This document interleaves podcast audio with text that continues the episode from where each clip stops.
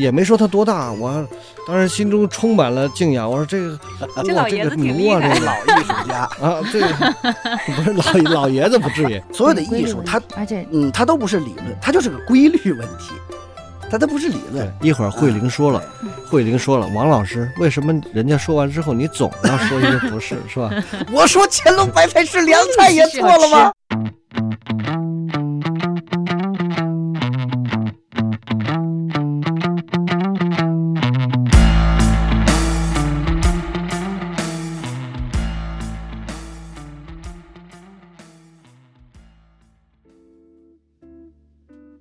大家好，您现在收听的是中国盲文图书馆播客节目《第二视觉》，我是小五，这是一档关于盲人生活文化的播客节目，希望你能够在节目当中了解到以往你不常关注的群体以及他们的那些事。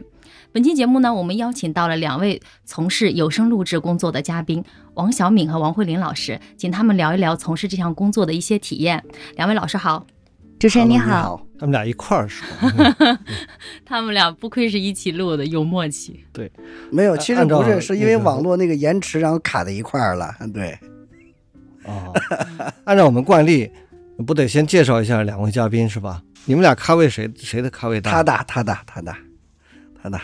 小米老师先吧。我我先呐，这这对对，啊我咖位其实那个没有他咖位大哈。这那那我就来吧。对，大家好，我是一个那个众所皆不知的盲人，我叫王小敏。那 然后那个就是喜欢有声小说很多年了，然后呃录的话也差不多有个两三年的样子，没了。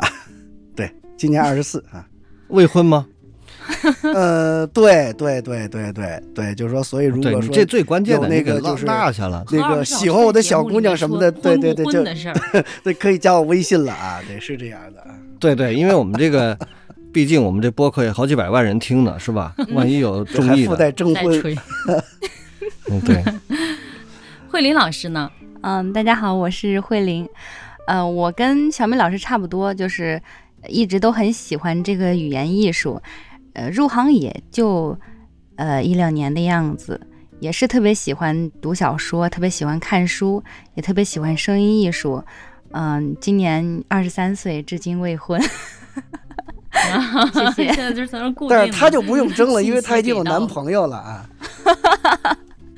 哦，那那这个是不是也可以争一争？可以。争一下，是吧？对，也可以万一有底下。底下那个，对嗯，不是底下打评论的，万一打出来说你们就内部解决得了，哎嗨，择优录取。不是不是是，呃 还是可以可以。还是要货比三家的啊。嗯。呃，两位老师是什么样的契机进入到有声录制这个行业的？这个你先来吧，这个啊、我先来吧。嗯，我其实说起来特别的有意思。我从小就喜欢看电视嘛，然后对那些配音演员就比较熟悉，不是说熟悉他们的名字，就是熟悉他们的声音。我记得小时候看那个白素贞呀，然后紫薇什么的，就特别喜欢模仿他们的声音，然后以至于我从小就是个戏精嘛，然后 还想当演员，特别想当演员，然后就特别喜欢一个人在家里自言自语，对着镜子，然后又是笑啊，又是哭的。反正长大之后呢，也一直在听这些广播剧啊、电视剧啊什么的。呃，因为那些电视剧嘛，我看不清楚，就看上去已经很模糊了，所以呢，就把所有的电视剧都当广播剧去听，以至于我就特别迷。然后，二零一九年的年底吧，就觉得我应该充实一下自己，想学习一下这个有声，呃，关于声音这一块的。然后呢，就去报了一个冠声的一个嗯线下的学习班儿，一个即兴的一个班儿。当时我记得是有那个央广的一些老师，然后去举办的，然后我就去学了一下。本来是因为爱好去学习的嘛，后来回来之后吧，就老师说你们都学完之后，也可以去试着去读一些东西了。然后呢，就机缘巧合之下，就开始接到一些书，就开始录制，然后我就很巧的就进来了。一开始确实是不知道，就学这个东西，把它作为一个爱好来培养，还能嗯作为一个兼职也好呀，或者是怎么样，就是能把它作为一种 赚钱的手段。这么说会不会有点世俗？不会。到时候给我剪。好，谢谢。小敏老师呢？我就是其实前面跟他差不多，但是他可能是对这个影视剧的偏好多一些，我可能是影视和曲艺吧，我我我都挺偏好，因为从小喜欢听评书嘛，呃，然后也在学校的舞台上表演过，甚至就是呃初中的时候还呃就是弄过一个叫曲艺社啊，其实就是校内曲艺社啊。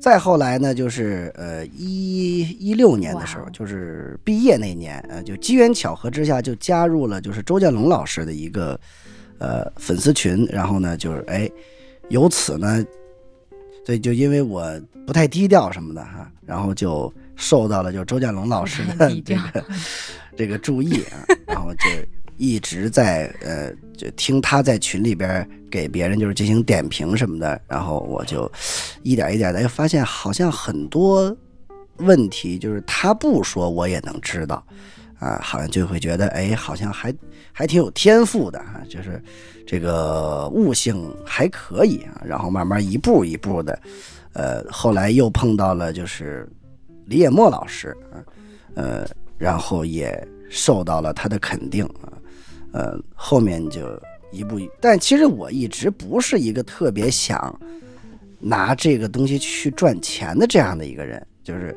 因为我总觉得在就几年前吧，嗯那会儿我总觉得好像这个商业跟这个艺术是是是这个就是巨大的两个无法平衡的一个东西啊。但是到后来呢，就慢慢的就是被推着一步一步的，呃，就录呗，就是呗，慢慢慢慢的也就呃稀里糊涂的，然后依了歪斜的，然后就进这个行当了。对，你听到了吗？这个小米老师在凡尔赛的时候，都会用呃一种相对委婉的词，但是其实挺凡尔赛的。对 凡尔赛鼻祖王小敏，对我，我必须得那个郑重其事的，我再补充一下，介绍一下两位。那个，因为他们小敏呢跟我算是校友，是吧？我们过去都是那个盲校的，北京就这么一所嘛，对对对我们肯定都是校友。是呃，慧玲呢跟我也是校友，就是我们长常大的都是师兄，啊，对 都是师兄。啊，对。然后我呢，其实呃很早就注意到盲人这个行业，是因为那个二零一七年我们跟喜马拉雅有一些接触，嗯因为喜马拉雅的社会责任部的那个总监是从我们残联就业中心到呃离职以后到喜马拉雅工作，然后他就来找我。过去我们俩本来就呃有过那个一起合作的经历，一块儿出差啊，去干一些其他的工作。和他去喜马以后，他就来找我，他说：“咱们能不能给盲人做点什么事儿？我们其实呢，那个他来找我的时候，基本上到年底了，我们这个呃，按照每年的工作计划预算也都不剩啥了。我说那这能做什么呀？我们就想了想，说那我们开一个，呃，当时不叫叫双创嘛，嗯。是吧？呃，我们就说我们我们开一个创客培训班，听起来很高档，是吧？嗯。创客培训班，我们就在呃那个是呃福建开了一个创客培训班，嗯。就是让那些盲人，呃，就是大家喜欢录有声书的、喜欢嗯。读书的、朗诵的这些人呢，我们看看能不能有一些培养以后呢，是不是能把他们给推向喜马拉雅？嗯当时喜马拉雅说承诺我们说，只要是合格以后，我们优先给盲人派单，而且呢，费用可以比明眼人稍微优厚一点嗯。当然，我觉得这是个好事儿，但实际上做起来呢，后面可能小敏还会聊到这个事儿。呃，其实还是有一定门槛儿。我们在福建，呃，这个这么说可能不太合适，但是确实，这个你说普通话的普及程度那个福建是吧？就稍微略略有一点地方特色。地方特色。呃，我们当时在找了两个福建电视台的两两个主播给培训了一下，然后喜马拉雅的人也跟我们一起去，然后后来发现，呃，这一期做完了，他们挺有信心，然后我们又在宁夏又在山东分别做了，呃，我们跟踪的那一批学员呢，应该说有那么两三位嗯，在喜马，呃，已经能够挣到一些钱。这已经当然，不其中也有一两位呢，是人家本来就在喜马就有那个平台，只不过是，哎，只不过是可能没有被官方那种那那种嗯。特别的隆重推荐过对，然后这样一来呢，跳板。我们就，哎，对，我们就觉得这还挺好。对对对，但是这两位就是慧琳和小敏这两位，我们当时都不认识，因为慧玲我是因为去长大办活动，然后演出对，我们才认识。然后小敏呢是最近才认识。小敏说起来更神奇，小敏是我我有一次对听那绕着一个碗呢。呃一加一给他做了一访谈，啊，我也不知道这这他也没说他多大，我当时心中充满了敬仰。我说这个 哇这个这老爷子挺厉害这个老艺术家，啊，这个不是老老爷子不至于，但是因为他这个声音很有特点，因为过去我们传统的认为，你要从事这个播音行业或者声音行业，您必须得声音跟慧玲那样的 才行，是吧？像像小敏这样的，跟还有包括跟我这样的，是好像干不了这行，不够材料，是吧？小米老师那样可以个性化定制。对，小米，你抽烟吗？呃，不抽，啊 抽烟喝酒，你不抽，但是你有点烟嗓。对哎，何老师，我其实今天咱俩在办公室聊的时候，其实我对小米老师那个评价，今天他介绍完以后，我觉得我评价的也挺准的。我说他读的那个有声书特别像评书，原来你看人家真的在呃听过评书，也也接受过一定的训练。呃，我觉得他和评书还有点差别，就是他其实，呃，我听了他的那个录制的东西，我觉得他还是有，就是，就，呃，跟那个文本相比啊，他有在创作，就是嗯实际上演绎对演绎，他就把这个强，嗯，干巴巴的这个文本，嗯其实如果你不没有演绎过程的话，我还不如听 TTS 可能更快一点。嗯那听他这个演绎的话，我觉得就你能迅速的把这个小说里边这个人的人设，嗯，就迅速的就能建立起来。对，嗯这个太高了所以。没有，哎，这个我觉得还是，所以我就想，哎，这个人是干嘛的呀？是是，我我还想，我后来我就问了一下那个，看了也是看了那个听了那个慧玲的那个播客，他那个第一期吧，好像就是跟小敏是吧？第二期，第二期是跟期好像第几期？第三期，我听的是关于美的那个，那就是第二期，对对对对对就那期，第二期对。后来我一想，哎，慧玲，我就说，哎，我说那个这个人，那个你认识吗？他说认识啊。我说那那个你你你给联系联系，牵个线儿，哪天咱们录期播客。因为我们播客呢，这是我们刚才拉了个群，叫第五期，嗯这才第五期，呃，也还是处于初创阶段吧，就是属于今年我们算是一个创新的一个事儿。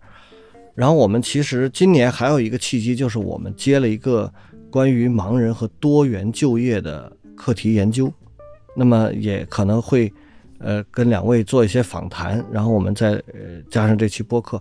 其实呢，呃，慧玲我注意到她呢，她这个作品比较多，既有这个声乐作品是吧？有时候发点歌，嗯发点歌嗯而且有文字作品，黄梅戏 什么啊，啊何老师今天光给我们听了歌，啊，听歌。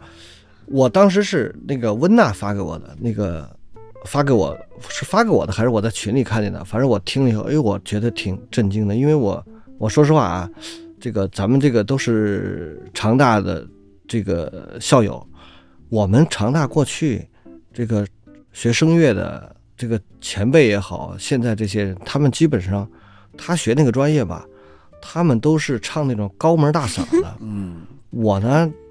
不太喜欢那个我就喜欢这个个哎啊，对对，就那种嗯这高门大嗓，然后这个慧玲唱的那个，就是她符合我们呃这个这个，尤其唱那个《滚滚红尘》啊，她是我们我们嗯，老一代的我们我们这个 大叔级的，我们我们小时候听的歌曲。慧玲这个声音就真的是，就是估计就是男生最喜欢 最喜欢的那种声音，没有，脸红了，甜美了，对，对，然后然后他呢，哎，除了这个之外，他还有一些作品，这个经常发上来读的一些有声书，哎，我听着还真是 挺专业，特别专业。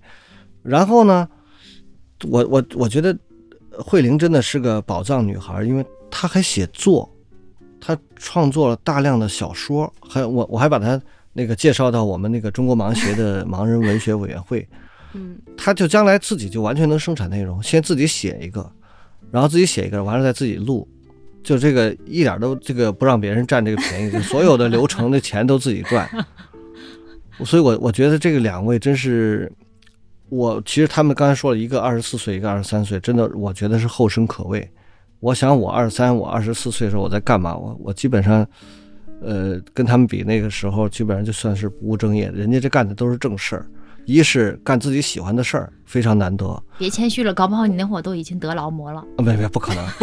凡尔赛比呃，，干自己喜欢的事儿，呃，干自己喜欢的事儿，而且还能赚到钱嗯，我觉得非常了不起。呃而而且我觉得最重要的是给我们很多在呃这个等待就业的盲人打了个样，就是因为大家都知道，我们也经常在圈里讨论一个事儿，就说，呃，有很多盲人不喜欢按摩，但是我们我们经常讲，按摩呢依然是我们盲人最重要的就业渠道，嗯能够大规模的容纳许多的盲人在这个行业里就业。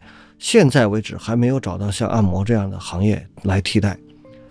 可是虽然如此，但是所有的人的职业都只有这一个选择，恐怕也不太合适，是吧？嗯你总有一些人因为各种各样的原因，比如说我们我和慧玲。呃，小敏，我们都不是学按摩专业的，就是你想干这个，你恐怕还还干不了，因为你那我我是学这个专业的，你是学这个专业的哈，那你那你 我是个等于还干了就是你学了 我也是，呃干过几年，后来改行对我也是，啊我也是。慧玲，你不是学声乐吗没？有，我之前也是学那个中专的，就是很小，就是很多盲校它都是你特别小就让你学这个推拿，然后你不你学了几到毕业的，年？我学了三年，我那叫我那正规的中专呢，哎呦，嗯，哎呦，啊，哦，对，然后当时毕业的时候特别小嘛，就十六十六岁也不知道有没有到，那慧琳现在又有多一项技能，天哪，嗨，说来说去，了不得，说来说去，就我一个人没学过，闹了半天。嗨，后来我我就想，这个你要有更多的选择，我觉得肯定是好事儿，是吧？嗯咱先不论说能解决多少人，所以这些年呢，也有钢琴调律啊，我们也那个过去推广过心理咨询啊，啊呃也做过编程的培训，嗯。所以我们一直想让盲人多一些选择。你能不能干，谁能干，那是每个个体可能不同，但是作为一个群体来讲，越多选择越好。嗯。所以我特别希望，最近不是有声书有比较热嘛，嗯。所以我们今天录这期播客，其实也想跟两位嗯，探讨一下，就是这个多大可能性，呃能能让其他盲人有一些借鉴，因为嗯呃，他们俩当然毕竟是自己呃探索出来这个路哈，嗯有没有可借鉴的？如果有的话，哪些经验是可以跟大家聊一聊的？嗯，咱们一点一点聊吧。好，哎，小米老师，那个您现在是全职做有声录制还是兼职啊？全职。我知道慧琳老师是兼职，嗯对，我是全职录书，兼职睡觉。对，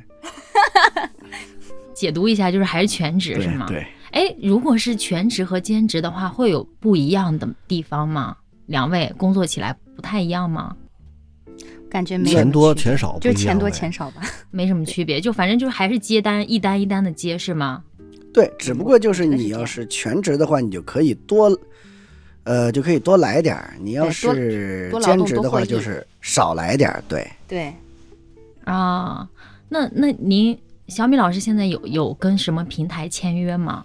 呃，我跟一个公司那个签约来着，嗯，对，就是、哦对，那还是全职跟嗯，那慧琳老师这种兼职的话，是不是也不存在签不签约这回事儿啊？嗯，我不签约，就是比如说这本书他让我录，我签一个这本书的这个声音的合同，啊表演者声明那种。的。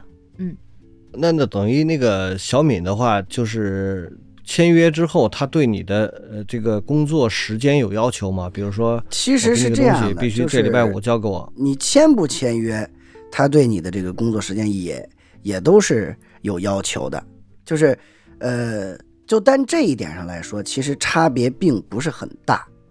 对，周亮、啊月亮都得冲。对，对但是他签约的一个最大的一个呃，你说是好处也好，你说是限制也罢，就是他呃，你就只能是这个独家。就签约一般指的就是就是就是独家啊，当然好像也人家也有那种就是非独家的，那我就不知道为什么叫签约了哈。就是说我们这种小爬虫，嗯、签约的话，就是你就只能给我们这个公司去去录啊，然后呢，这个呃就不许从别的公司去录。那么呃，就是好处就是它稳定啊，就是它它不能说啊，你这本录完之后，然后我半年不给你派活儿，这这不至于。就是呃，书永远是比人多的啊，就是比如这本书录完之后，他就会再给你派新的。那呃。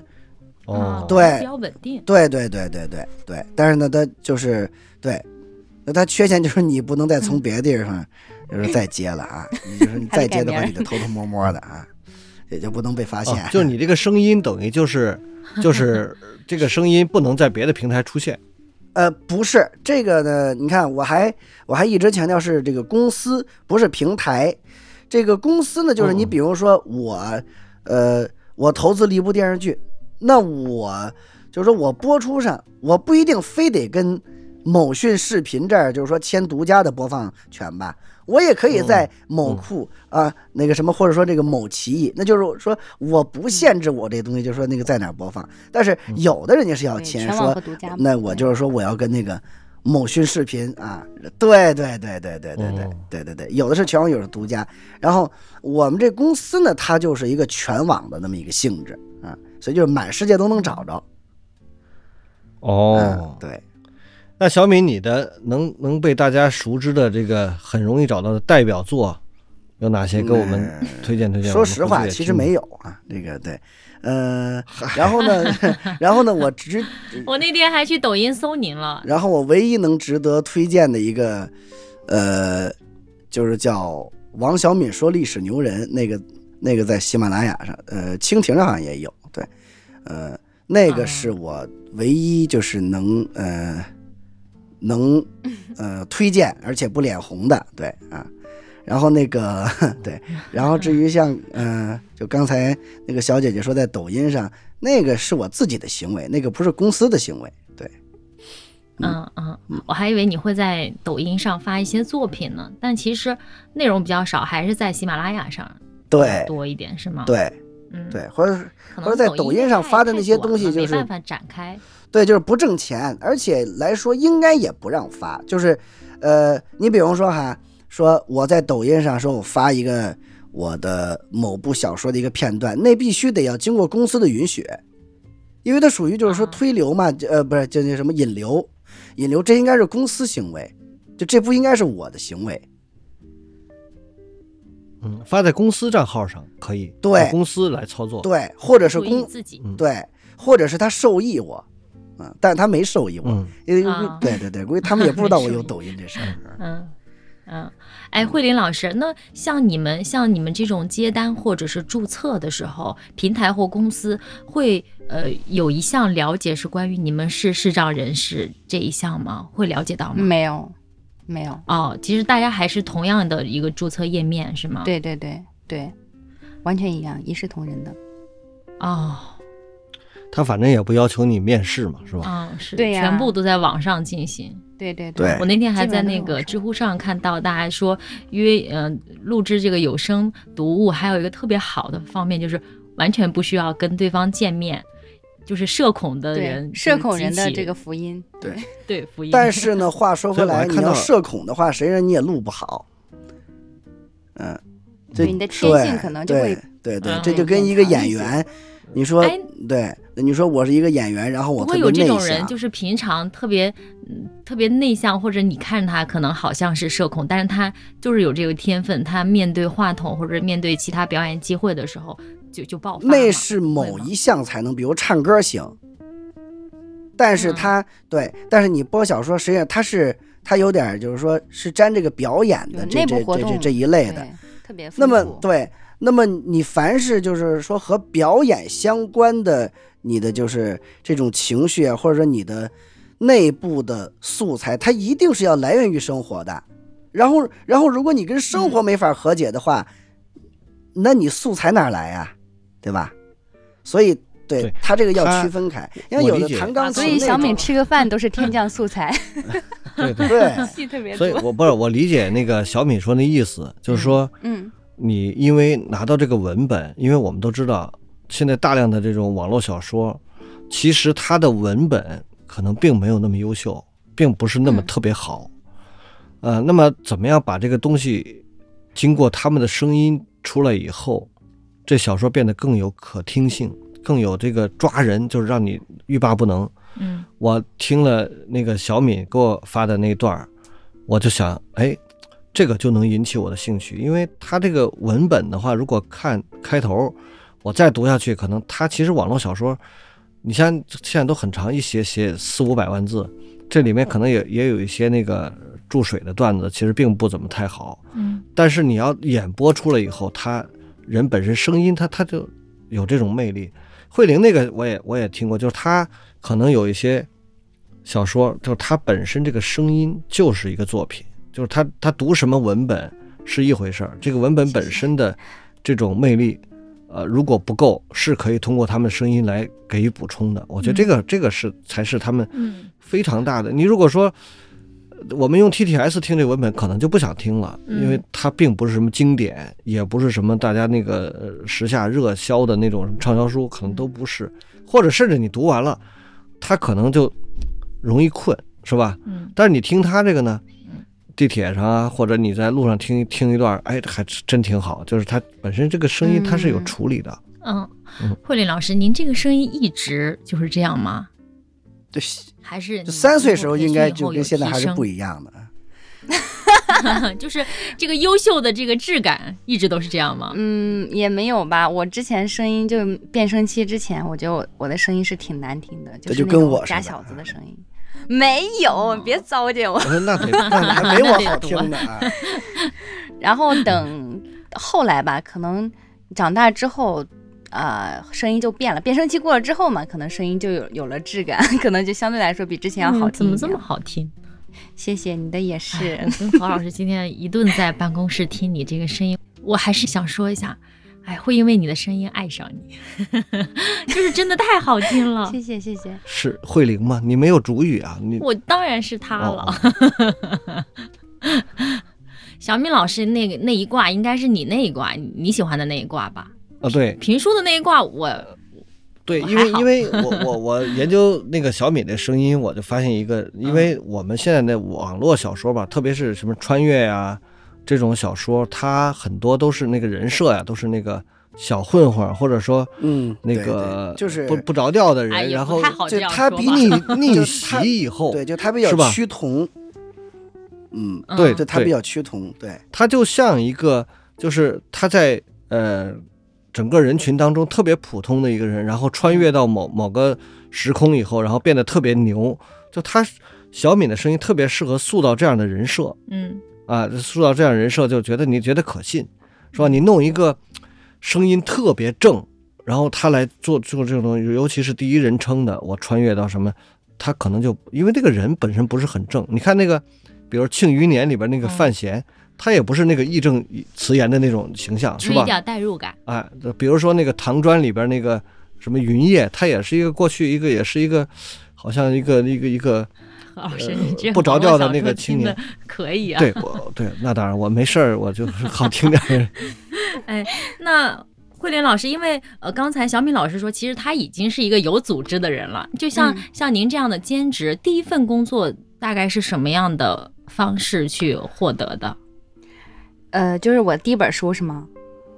嗯，对，就是有一个群，你可以随便去试音，我看到了，我就去试了，哦。然后试了就过了，过了就录了呗，大概就这么、哦。很简单，还有这样，还有这样的群。特。别简单。这个是你参加的那个培训的培训不是课程他是这样的就有他是这样的渠他是这样是吗？他是这样的，他是，呃，绝大多数的演播者都要靠这样的渠道，这是一个非常主流的渠道，就是就是试音群，推，对，对。嗯对，一般来说没有内推，对，嗯、我第一本书是嗯参、参加那个培训之前吧，因为那个时候还嗯不知道技巧什么的，然后就录了一本书，一本男评的里面的一些女性角色吧，反正就试试，嗯然后对，比较简单。那呃，我们因为聊到了两位老师有一些作品，我们今天会把他的作品的片段那个剪辑进我们这一期的播客当中。我们下面来听一下小敏老师的作品。我真倒霉，真的。人家穿越历史称雄称王，最保守的也能回到明朝当个王爷，我却只能被反穿越。昨天刘老六领回来这个家伙，竟然是荆轲，就是他刺杀秦始皇、办事之前喜欢开个唱的那个家伙。事儿，得从头说起。那天我没招谁没惹谁的走着，路过公园外墙时，一个脏了吧唧的老头冲我招了招他那很后现代的脏手。小朋友，你今天有卦。那就请那个小敏老师给我们介绍一下你这一段的作品大概是哪部分内容？对，就是一个小说的开头。这个小说叫《史上第一混乱》啊，然后这个可能常听网文的朋友不会很陌生，它是张小花写的啊，就是轻松幽默、搞笑，而且在我看来，这个人是真的有搞笑功力的这么一人。对，所以呢，我就这会这个书你录完了吗？没有没有没有没有没有没有没有，因为就是没有机会，啊没有机会。这个书是、哦还没录完是吧？不是这个书根本就没有录，因为这个书它是一本神作，没有版权呐，录给谁听呢？对吧？哦啊，对对对对哦对对对，我们再听一下慧玲老师的作品。乔秉章参加这次宴会，完全是一笔糊涂账。宴会都进行到一半了，他才知道，对面坐着的是烟厂老板。乔秉章是个傲慢的人，而烟厂老板更傲慢，所以他们的眼睛几乎没有好好对视过。后来有人问乔团长，这些年还上不上台了？秉章摇了摇头。大伙才知道，乔团长原来就是剧团里著名的老生乔秉章。八十年代初期火过好一阵儿的，半导体里面一天到晚都是他的唱腔。呃，那慧琳老师这一段作品是一个什么样的内容？啊、我这部作品是也是一个开头，呃，是我特别喜欢的一一个作家叫毕飞宇老师，他写的一个短篇小说叫《青衣》，然后就是前面嗯的第一章，然后我读了一下，嗯，是一个纯文学作品。对，纯文学对，就是写推拿那个，嗯，对写推拿那个老师，嗯。哦，我特别喜欢他，嗯。男神。你们在录作品的过程当中，会有的时候自己情感代入过过多，或者是有感动自己的这种状态吗？会呃录我。好书的时候会，对，录好书的时候我就会哭，哦哭的但是录稀里哗啦的。吃饭的书是一般不会啊。对恰饭书，啊，对，嗯，那你要是录的时候，一旦是情绪无法控制，就是已经已经开始泣不成声了，这时候怎么办？是直接录停下来呀停先停。对啊，啊，哦，他这是一种我是觉得要直接录进去，岂不是不更好不不不吗是吧？不不不，他这是事故啊，他这是啊事事故故的，嗯对呀、他这个对啊，他这个如果你说，他就跟那个他跟这那乾隆白菜似的，那是个事故好吗啊，？乾隆白菜，我们我们蹭一下这热点，对乾隆白菜的热点，那是个事故，对。然后那个对，然后如果说当一个，就是说当一个演员他再去演，如果说这会儿角色还没有到那个哭的那个点的时候，然后演员就已经哭了，这是这是极其不专业的一个一 一个行为啊，嗯对。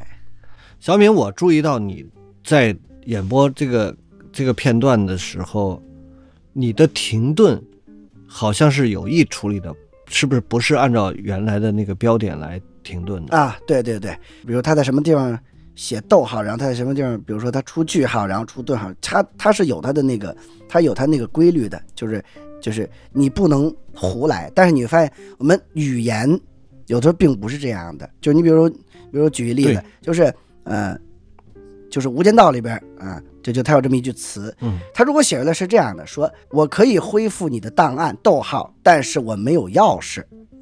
他写出来是这样，但他说是，啊，那个什么，他说我可以恢复你档案，但是我没有钥匙。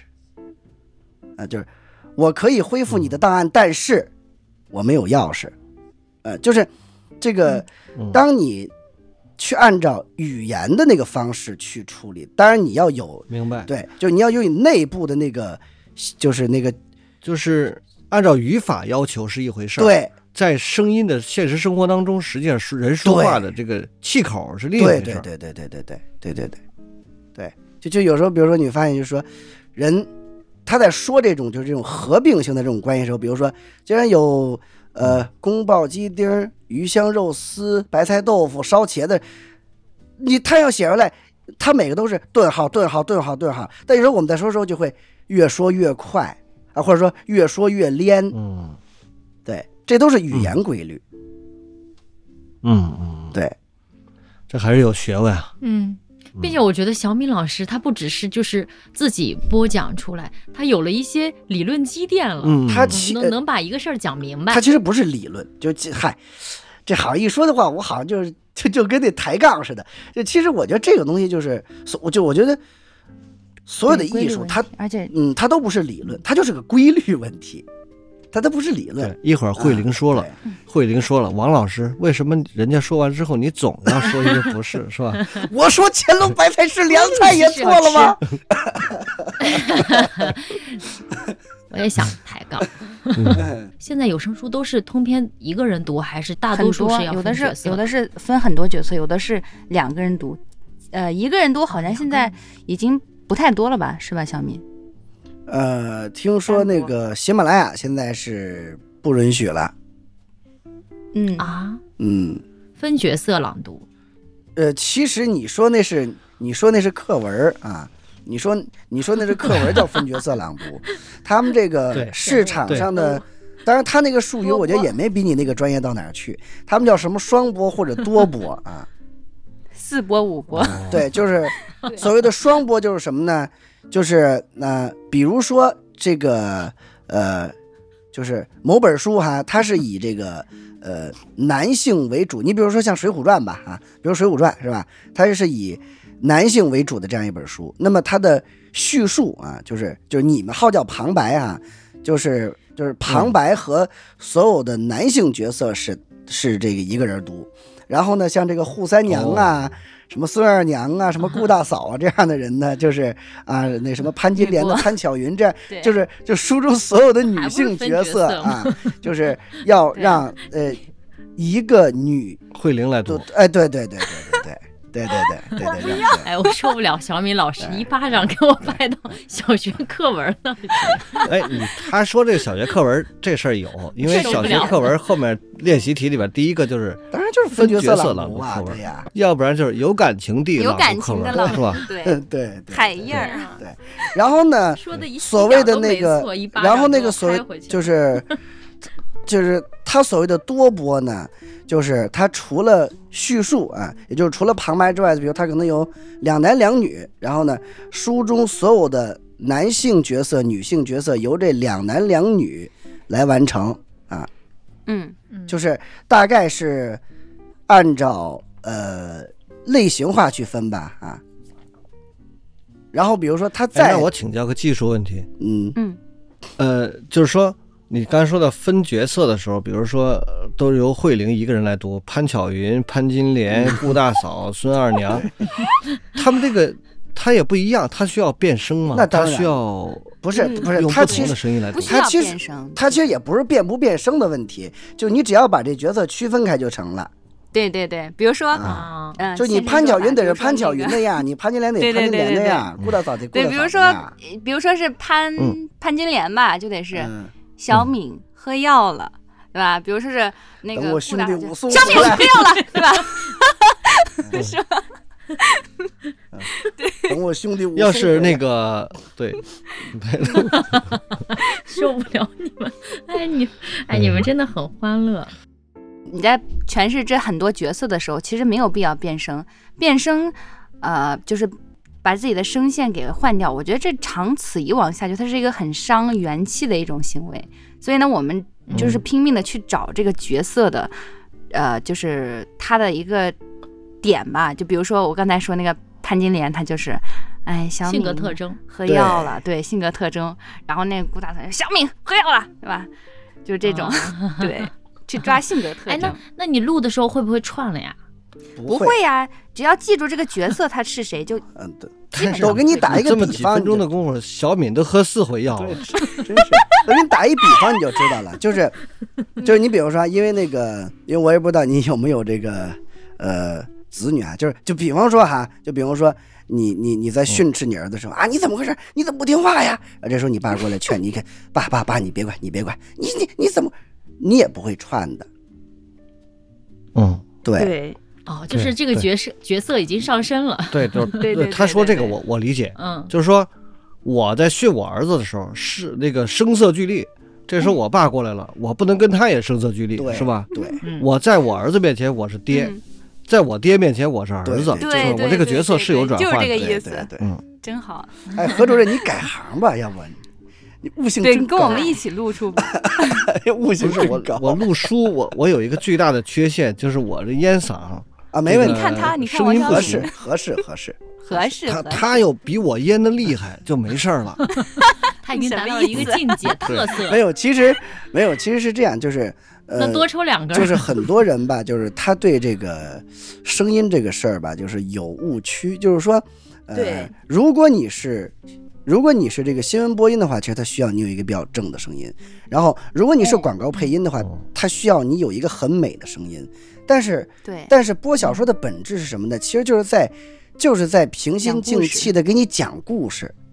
对嗯但是但是你会说哦需要讲故事时候有一个特别好的声音吗？其实不需要，对吧？就是对，呃，就是我们这圈里的人就是老拿这事儿举例，就是你听单田芳先生，那声音都都咧成那样了，哑哑成但是啥样了？对，但是你也得承认他他一定是中国最会讲故事的人之一，对对，但这事儿跟声音对，半毛钱关系都没有。对，嗯对对，那个 小五是我们的电影讲述人，因为电影在电影的衬托之下，哎，嗯，还能凑合。对他那声音 我们就将就了，什么叫将就了？就是说不那么特别挑剔。因为讲电影这个事儿呢，嗯，总体上来说，他听的还是电影，对，嗯，就是你这属于一个小五的声音辅助的我特别作用。呃，小五的声音特别像《战狼》的嗯那个女主角的声音，真的，你们可以仔细听一下。于南，嗯，。对，是吗？是。其实他的呃，哎呀，其实他的声音哎也蛮终于替自己好的。找到了一个定位，很好，不感谢不是你，我其实他的声音也蛮好的，就是我不知道慧玲怎么看啊，但是其实我觉得是，嗯，就是其实女就是其实女生如果是如果是呃说故事或者说像配音的话，就是如果你想配那个呃更多样化的角色，其实你的声音反而不能太有特点。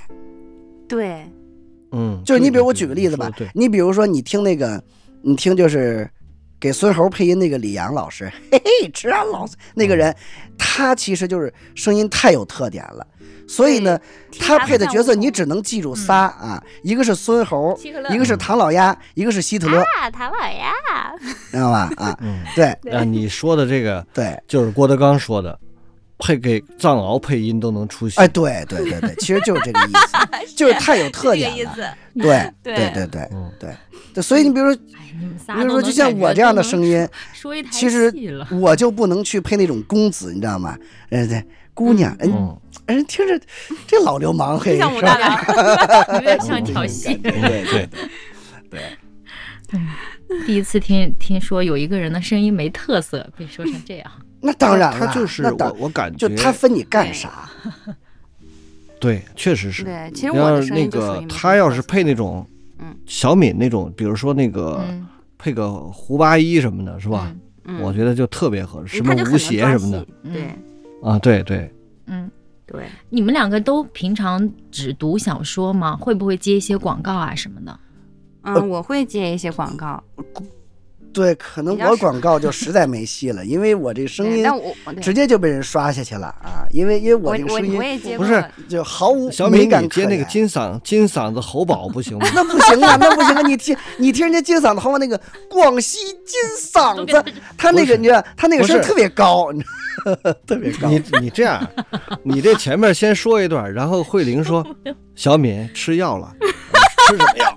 对，金嗓子喉宝。不不不不不，哎，你们两个又可以搭档我应该这么着，应该说那个，哎呀，我这个哟，你你嗓子怎么了？我这嗓子不行啊。那你吃金嗓子喉，我承认，你嗓子好了，好了。不行，我得上啊，我得上，我得问。我说大郎你怎么了？你怎么不跟我说话呀？哎呦哎呦！然后我说大郎你得吃药。真行，真的说来就来。何老师，你瞧瞧，咱俩都不用付费。我看一会儿你们怎么剪辑啊。我还有一个问题啊，慧玲，就是说小敏，我我我其实很好理解，因为她是专门干这个，然后在自己家里边搭了一棚，是吧？嗯嗯。呃。两用不两用的，反正是录音肯定没问题。嗯，呃，但是你呢？嗯，呃，他洗澡，他说没喷头里头，防水是没问题啊，防水没问题，就是没喷头。嗯，就是你在长大上学，嗯，你怎么能找到这样的环境，随时能找到一个安静的环境能录音呢？因为我我知道那长大还是挺挺挺，他也挺嘈杂的，尤其你们那 琴房。对，我也我也得花钱。就比如说，我这周我的量很大，我肯定得出去租房子。对，我的这个录书的费刚好交房租嘛，对吧？但是如果不大的话，我就熬夜啊。比如说今天只有这一个小时的量，OK，那我就呃十二点之后总会不吵吧，就坐在这里。寝室它的这个呃，因为有很多东西嘛，柜子、床铺什么的，所以它的音效就感觉也也算是个小录音棚的效果。对，就。量比较少的话，就在寝室录；如果量比较大的话，可能就要出去，啊，就比如说租一个中间房或者怎么样。对，那然后就偶尔就得花钱，要么说得，要么得花钱呐。对，嗯，就花钱打点一下。打点一下。何 真，你说啥？今天今天晚上对到十二点以后都睡觉。今天我花钱给你们三位一人买张电影票，你们出去看电影，我在家录书。对我我对我会经经常请我们寝室人喝奶茶，因为我知道他们有的时候真的很辛苦。就比如说他们晚上可能会看直播，我说：“哎，你把直播关了。”他为啥？我说我工作了。哦，可以。然后就关掉了。然后有的人他们要学习，真的很好啊。那当然没奶茶的话，你说。我还会买耳塞，就那种睡眠的耳塞，每个人给他们发一对。然后逢年过节吧，也会给他们请请他们吃饭。就得宠着他们，要不然多社会！哎呀，跟你做室友 还是挺幸福的。我很宠我的策略。对，嗯，你一人给他们找个男朋友，都让他们出去逛街。他们都有，但是他们不出去。真的是好难呀。对，嗯，哎呦，那其实你们在呃录整个有声书的时候，有没有就是说，嗯？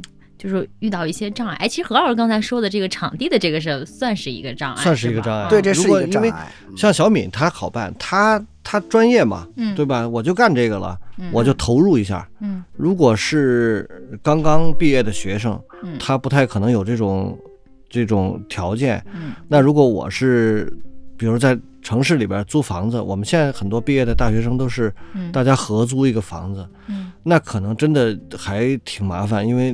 你等于要限制别人晋升啊，你就不能出声，这个事儿还挺难的，我觉得。其实这事儿是就是，我想把它往外场地的要求外，我想把它往外稍微的说一下，就是，呃，很多的那个，嗯，不管是就是明眼人朋友还是盲人朋友，就是在看到这种无良的有声书宣传之后，然后他们都要去学的时候，往往就会忽略掉这个问题。嗯，就是对，就是他们以为说啊，我花钱然后买点设备就行，但其实他们就没有想到过，就是这个环境问题，这其实也是一个不大不小的问题。当然，其实真的，如果你下定决心要干这个的话，其实它也没有那么难啊。但就是比如说，但你怎么着？你比如说你家两室一厅，或者说什么三室一厅，就你得有一个独立的卧室，然后嗯，花个。当然，这个有穷的办法，有有有富的办法，对吧？你要是富的话，你可以多多花个几千块钱的，然后可能要穷一点的话，可能花个呃小一千的，就是也能解决。但是其实这也是一个需要解决的问题。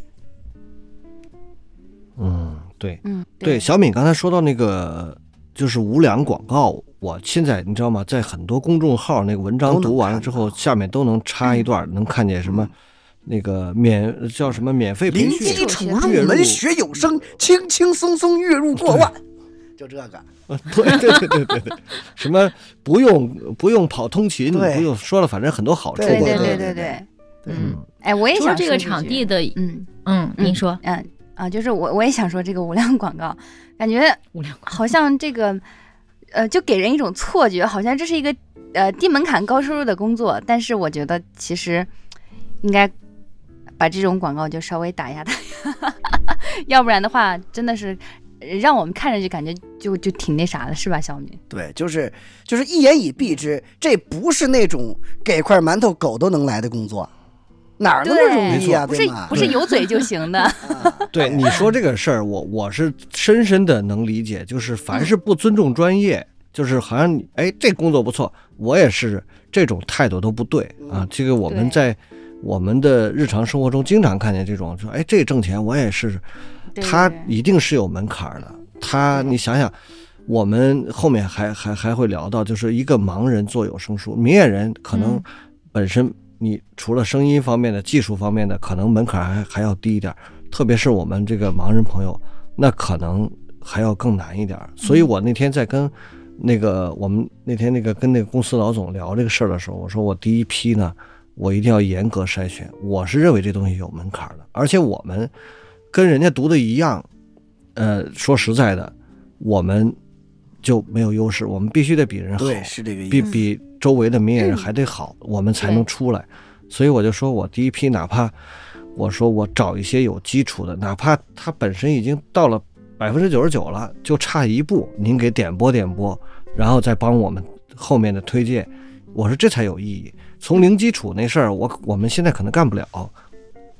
那那还想问一下两位，其实就是一些比较专业的，其实就是我们这种门外根本就不了解你们这一行的，就你们在录制的过程当中，呃，就是用到什么软件吗？就是好操作吗？audition，对于咱们盲人来说 audition 啊，哎呦，操作上吗？呃没有问题，就如果录音的话，没有问题，对，嗯，对，可能是你们两位没有不是，其实其实都没问题。对，其实都没问题。对，只要稍微的培训一点的话，就好没有问题。嗯嗯，对，教一些基本操作、快捷键，就基本上可以上岗，对，上岗操作这个。但是要剪吗？你们要自己剪？剪也没有问题呀。对剪肯定是要自己剪的呀，太强了没问题。当然要自己剪啊。剪剪是没有你。那配乐你们你们俩自我们是己配吗？独小这个是这是后期的工作，对嗯对对对，这是后期的这两个部门儿。哎，那那还有一个，其实一个挺关键的问题，可能问你们，可能你们觉得哎这个问题很小儿科，但是对于听众来说，其实不了解盲人或者工作形态的来说，你们怎么去获取到这个文字，然后再把它演绎出来？嗯，这个问题应该让小敏回答，她特别有心得。那小敏老师，这个问题，对，就是，呃，就肯定还是要声音的，就是靠读屏嗯啊。然后呢，就是啊比如说啊，我把一段文本，然后我全选复制，然后呢把它导到一个，就像之前何主任说的分行工具里边儿，然后咔一下把它分行，就是哦对，把它分句，然后把它分句之后就变成这么，就是一行一句，对，啊，一行一句，对。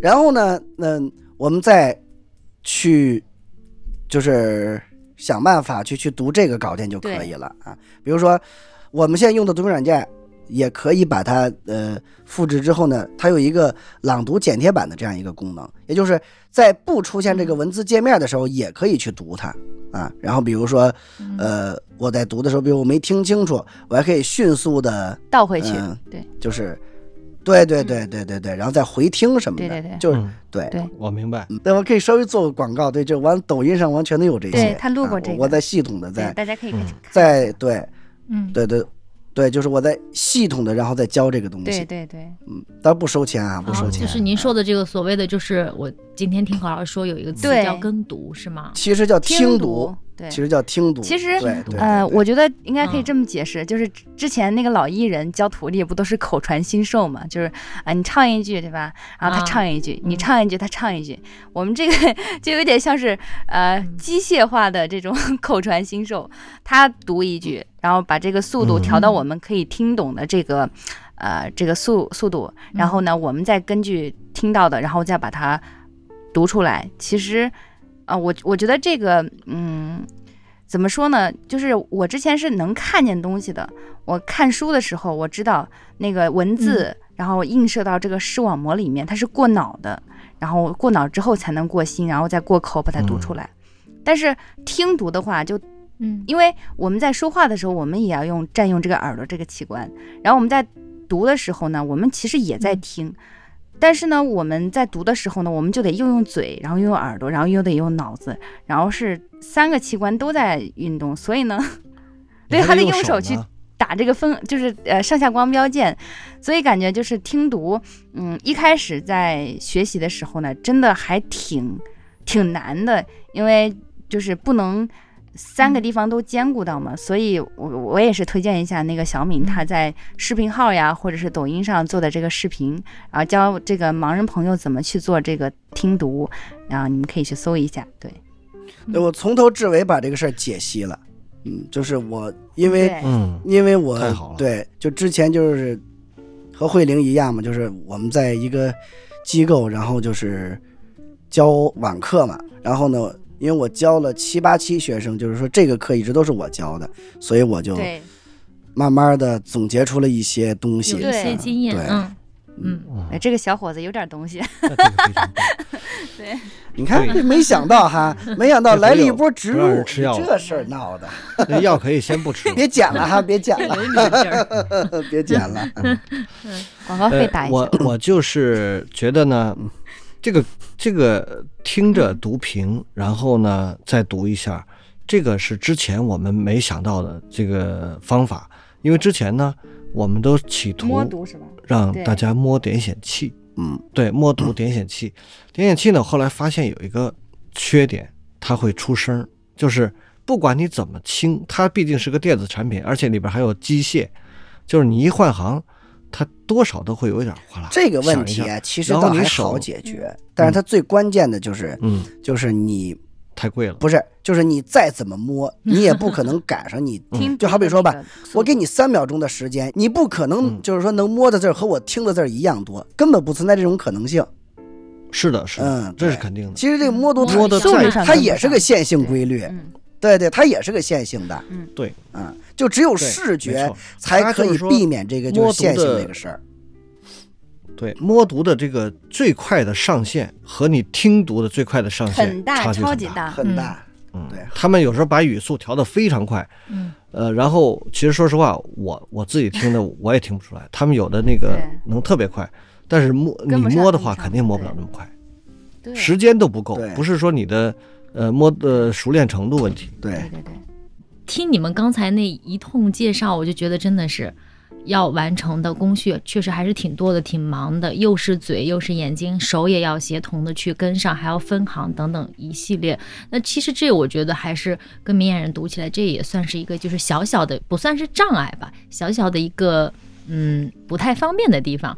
那除了这个，你们在从业的过程当中，还有什么？就是以你们的经验，或者是这么长的工作时间来说，有没有就是说会遇到明眼人不会遇到的一些困难也好，障碍也好？嗯，这事儿就可以让那个就是那慧玲说了，一般可能在多播或者在什么双播这样是，就是会出现这样的问题嗯啊。因为我从来不录这个东西，所以我就体验可能没他那么深哎。就是我可能会录一些广播剧、或者是多播的作品，然后给里面的这个一些角色然后录音。但是呢，因为呃这个很多市面上这个剧本它都是分颜色的，比如说慧玲，呃女二或者慧玲女一，然后女一的字体是紫色的，女二的字体是黄色的，对，然后呢。哦我就很很无语，嗯我就感觉这个可能对我来说是个障碍，然后我就想办法去提取提取出来我嗯自己的这个、呃台词，但是呢，因为我对我我自己的这个声音还是要。负到一定的责任，提取出来不行，就光把我的台词提取出来，我觉得还不够。那我还得就是结合一下上下文，得看一下当时是什么样的一种 情感，不能不能瞎录嘛，对吧？所以嗯这个可能就相对来说是对。对对一点点小障碍。就是你对语语境境要对，对，就是你在虽然是你承担这一个角色，但是你要还是要知道你这个角色在是谁？个我在哪？剧情当我要干嘛？中的嗯这个嗯情况，而且他的这个事儿的对对。对难点，其实其实主要就集中在了，就是说，呃，就是当别人一眼去将过去就知道是什么颜色的字体的时候，他要想办法去嗯让读屏识别出来。对。其实这个事儿就是，其实才是真正无法。呃，就是无法逾越的一个障碍。你比如说，你比如说像听读来说，其实我我并不认为它比我并不认为它比这个阅读其实要真的费事，它只不过是嗯就是嗯好像把它分步骤这么一讲，你感觉好像很难。但是你比如说，嗯那我就说，你从盘子里边把菜夹起来，然后送到嘴里，其实你要把它分步一说，它也挺麻烦的。嗯但它是一个下意识的一个东西，但是他说的那个事儿，嗯。它就不是你下意识就能完成的事儿了，那个是确确实实是一个无法逾越的一个、一呃个，东西。其实其实我们我们就是平时交流还是太少，嗯。这个事情再把不同颜色字体摘出来这个事儿，在呃像君君他们这个程序员看来，这都不是个事儿，嗯就是几行代码就可以搞定。嗯其实未来我们可以做一些这方面的。不，这个现在目前其实也可以实现。就是麻烦一点，对，嗯要提取，对对，就是稍微的麻烦一点，对，稍微麻烦一一丢丢。一一一点点，丢丢对，一丢丢。嗯不知道两位或者何老师知不知道，现在做盲人做这个有声录制的人群大概数量掌握吗？我只知道零星的，就是我认识的人里面嗯谁在做这个，偏少，然后我还是总的来说还是偏少，就是而且我也不太那个，就是说能做成的还是问过人家少，对，很少。做什么？对对 对对对对，就能做就是说成的还是少。可能尝试过的人，我估计还是有的很多的有很多尝试过的人啊，做着做着对，哎呦不行我这个老试音试不过，就就吹了，对就不做了。对，像嗯我们也是，就是在一些机构，然后就带一些就是想学习这方面的盲人朋友，然后呃后来嗯就亲眼看着他们从斗志满满到销声匿迹，嗯对对，是吧？因为其实就是不管是说对于明眼人还是对于盲人来说，这一行的成才率大概可能是十比一或者二十比一，对，这绝不是嗯危言耸听，嗯真的是这样的。说，呃，就是你看我，嗯，我跟慧玲，呃，我是从第一期我就开始带他们那个班，然后慧玲从第三期，就是现在目前他们那个班可能是到第九期了啊，嗯就是经手的人估计怎么着四五百应该是有的吧，有的，嗯但是这么多，嗯但是迄今为止还在从事这个事儿的，绝不到四五十，二十个都可能哦，能有，对对对对对，可能能有二十个人就不错了。对对我嗯我倒觉得这个从某种角度来说，淘汰率还挺高。对我我倒是觉得从某种角度来说，这是个好事。当然如果这个门槛过低，哗一下几万人都能进来干，这事儿就长不了，对，嗯，是吧？嗯只有是比较难的事儿，我做不到，小五做不到，只有慧玲能做到，她才可以踏踏实实赚这钱。，对嗯。对，是这样的。那从亲身实践来说，其实对于盲人来说，何老师，您觉得这是一个比较好的就业方向吗？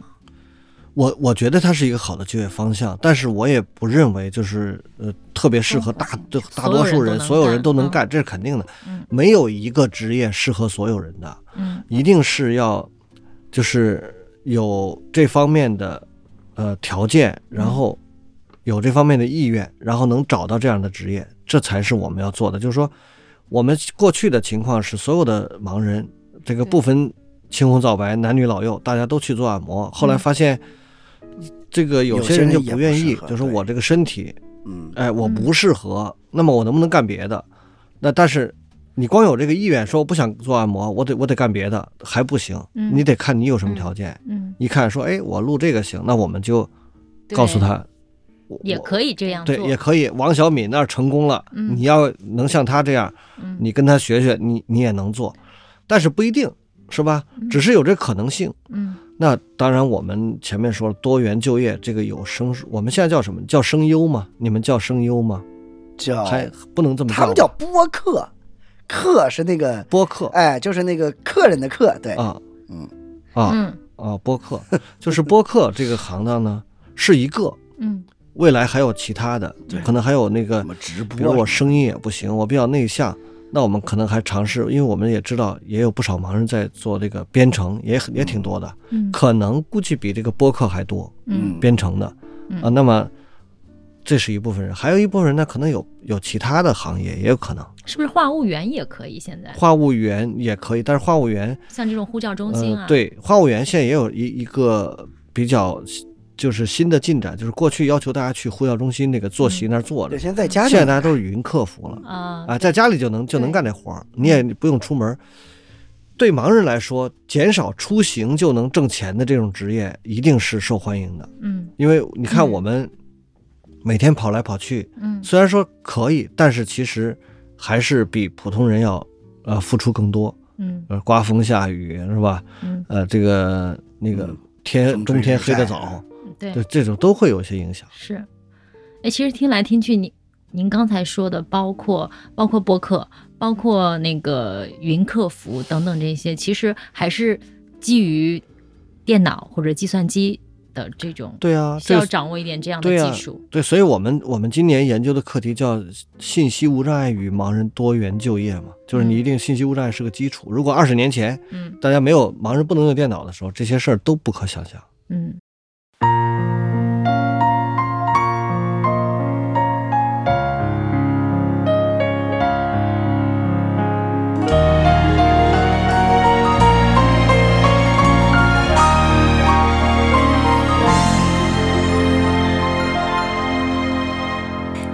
说不经意的你，和少年不经事的我，红尘中的情缘，只因那生命匆匆不语的胶着，像是人世间的错，或前世流传的因果。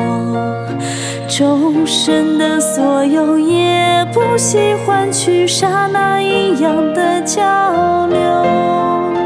来来去难去，数十载的人世游。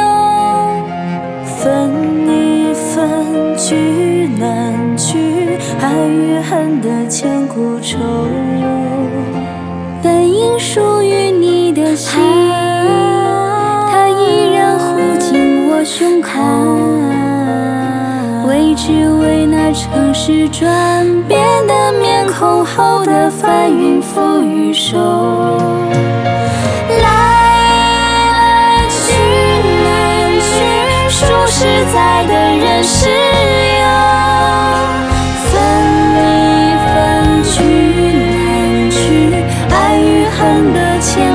愁于事不